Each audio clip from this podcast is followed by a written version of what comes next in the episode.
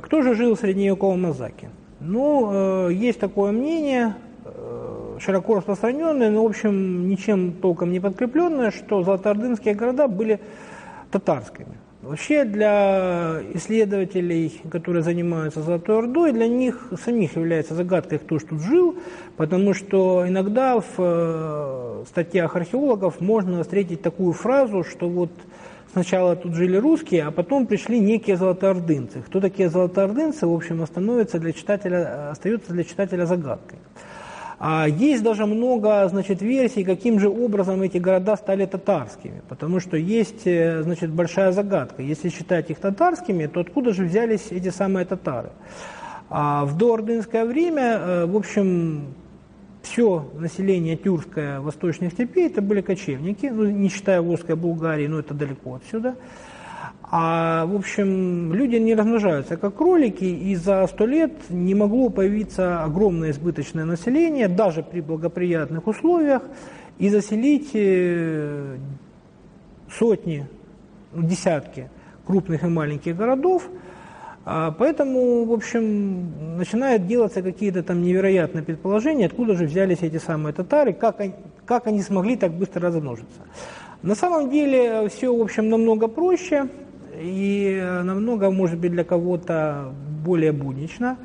А золотоордынские города, все эти сотни тысяч горожан, которые заселяли эти золотоордынские города, были представителями десятков э, этносов, преимущественно, естественно, проживавших на территории Восточной Европы до этого, но и, соответственно, с других территорий тоже. Естественно, что этнический состав в каждом из золотоордынских городов имел какую-то свою специфику.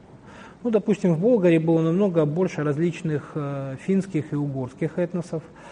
А в, на Средней Волге, скажем, в Укейке намного больше было э, мордвы там и русских, к примеру. А в городах Нижнего Поволжья, скажем, много было харизмийцев. Но, так сказать, ближе к нашему городу тоже жил здесь. И первым этносом, о котором мы должны сказать, это, конечно же, являются аланы. Аланы э, в средние века были народом, который заселял очень большие территории, правда не служ, а как бы отдельными очагами.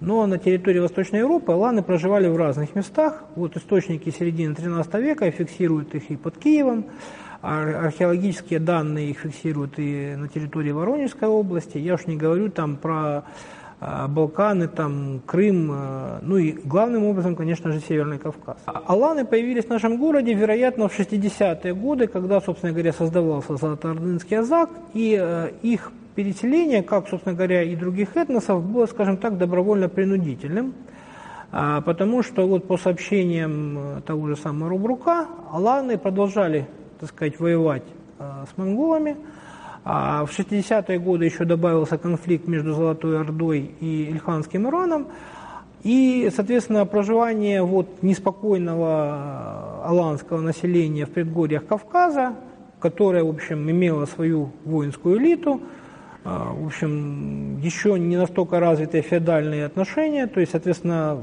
очень много мужчин в состоянии были держать оружие. Видимо, в какой-то момент золотоордынские власти решили э, решить две проблемы сразу.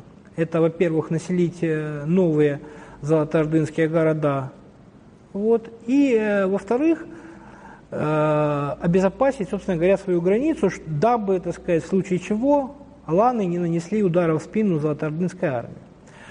И это, в общем, по времени как-то вот совпадает, то есть э, решение, так сказать, аланской проблемы. А последнее сообщение о военных походах монголов на северокавказских Алан относится к 1277-1278 году, когда а, Золотоордынское войско, в состав которого входили, э, кстати говоря, и русские князья, взяли славный яский город Дедяков. И откуда русские князья, не, так сказать, не постеснялись э, взять православные иконы и отвезти их себе на родину, так сказать, в Россию. Именно в это время начинается бурный рост Азака, то есть э, тяжело не связать эти два события. На то, что аланы составляли значительную часть населения а, золотоордынских городов и особенности Азака указывает и керамика, а, потому что керамика на территории золотоордынских центров если не считать Волжскую Болгарию, она скорее ближе к домонгольской керамике Северного Кавказа и прежде всего именно к керамике Аланов. Ну и, собственно говоря, данные письменных источников, они много раз упоминают Алан на территории, соответственно, Азака. А для аланского этноса э, даже не возникновение золотоордынских городов, а именно гибель золотоордынских городов оказалась наиболее трагична. Именно этот этнос пострадал в большей э, степени, чем какой бы то ни было другой. И если Азак можно, э, в общем, считать аланским городом, то, в общем, и гибель Золотоордынского Азака для аланов было, именно для аланов было наибольшей трагедией. Вероятно, второй по численности этнической группой в Азаке были черкесы. Черкесы, в отличие от аланов, единую какую-то общность не сложились, а представляли собой группу племен, которые в разных источниках назывались по-разному. То есть это изихи, и кабардинцы, и черкесы – это, в общем, одни и те же племена, только названы, так сказать, разными людьми. А свидетельство, причем проживания черкесов э, фиксируется не только в самом Азаке по писанным источникам, они фиксируются и в округе Азака. В частности, на северном берегу Таганрогского залива э, находился такой топоним, как э, Кабарди. То есть, как бы ясно, кто его населял.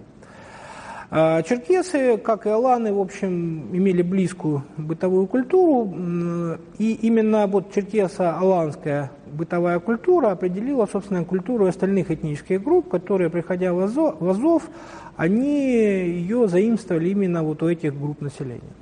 А третьей по численности были, конечно, татары, но нужно понимать, что татары а, в XIV веке в общем, нам непонятно до конца, что такое татары XIV века. Ясно, что это не татары там, казанские, не крымские, там 17 там, 18 века. Они сохраняли, в общем, свое племенное самосознание. То есть, как бы, если бы его спросили, кто он такой, может быть, конечно, он бы сказал, что он татарин, но очень может быть, чтобы он сказал, что он сказал бы, там, что он там какой-нибудь там тайджут там, или э, еще там кто-то.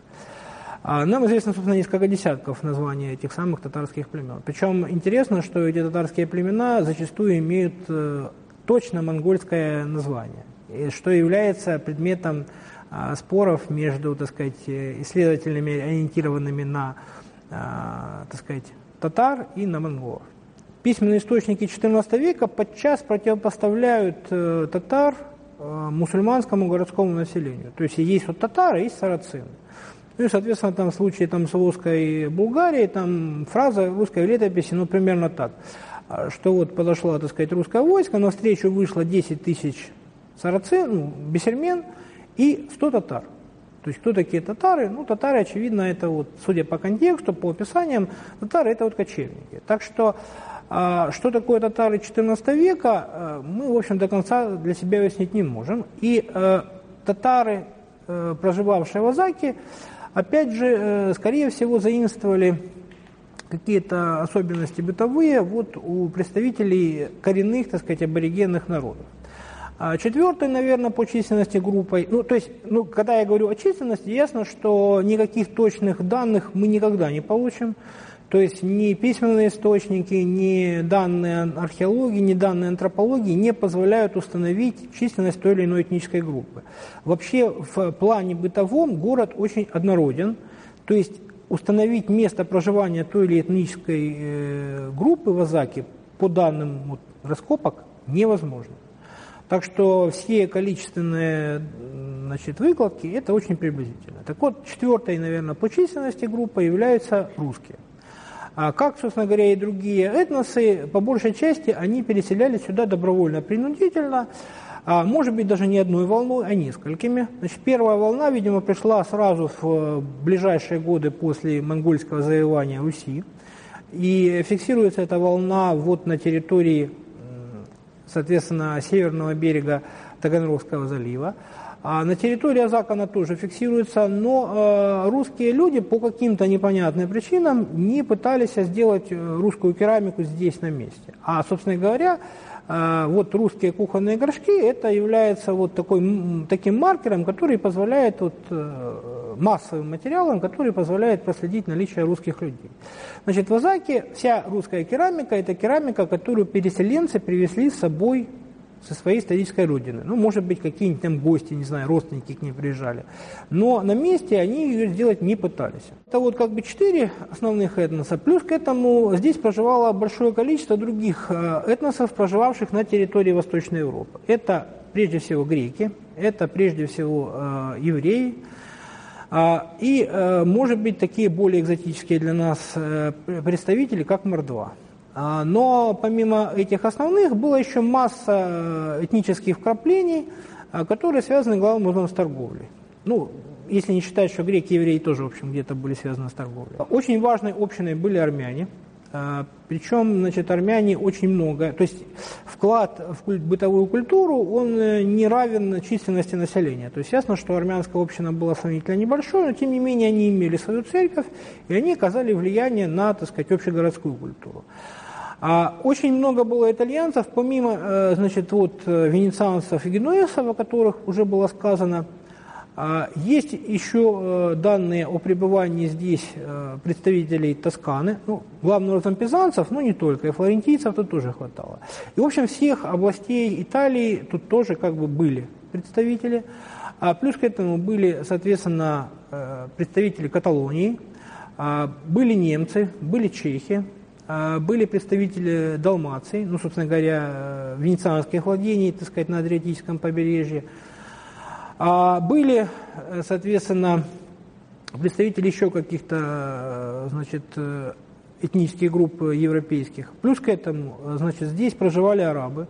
Ну, особенно с того момента, как золотоордынские власти приняли ислам, ну, без арабов никак нельзя было обойтись, потому что, а, значит, во-первых, кто должен был учить местных аборигенов арабскому языку, а, так сказать, правилам того, значит, как правильно, так сказать, молиться и, и прочим премудростям ислама. А плюс к этому, соответственно, иранцы, которые явно оказали значительное влияние на архитектуру Золотой Орды. Плюс к этому харизмийцы. А плюс к этому, ну, какие-то совсем экзотические народы для нас в настоящее время, как, скажем, уйгуры.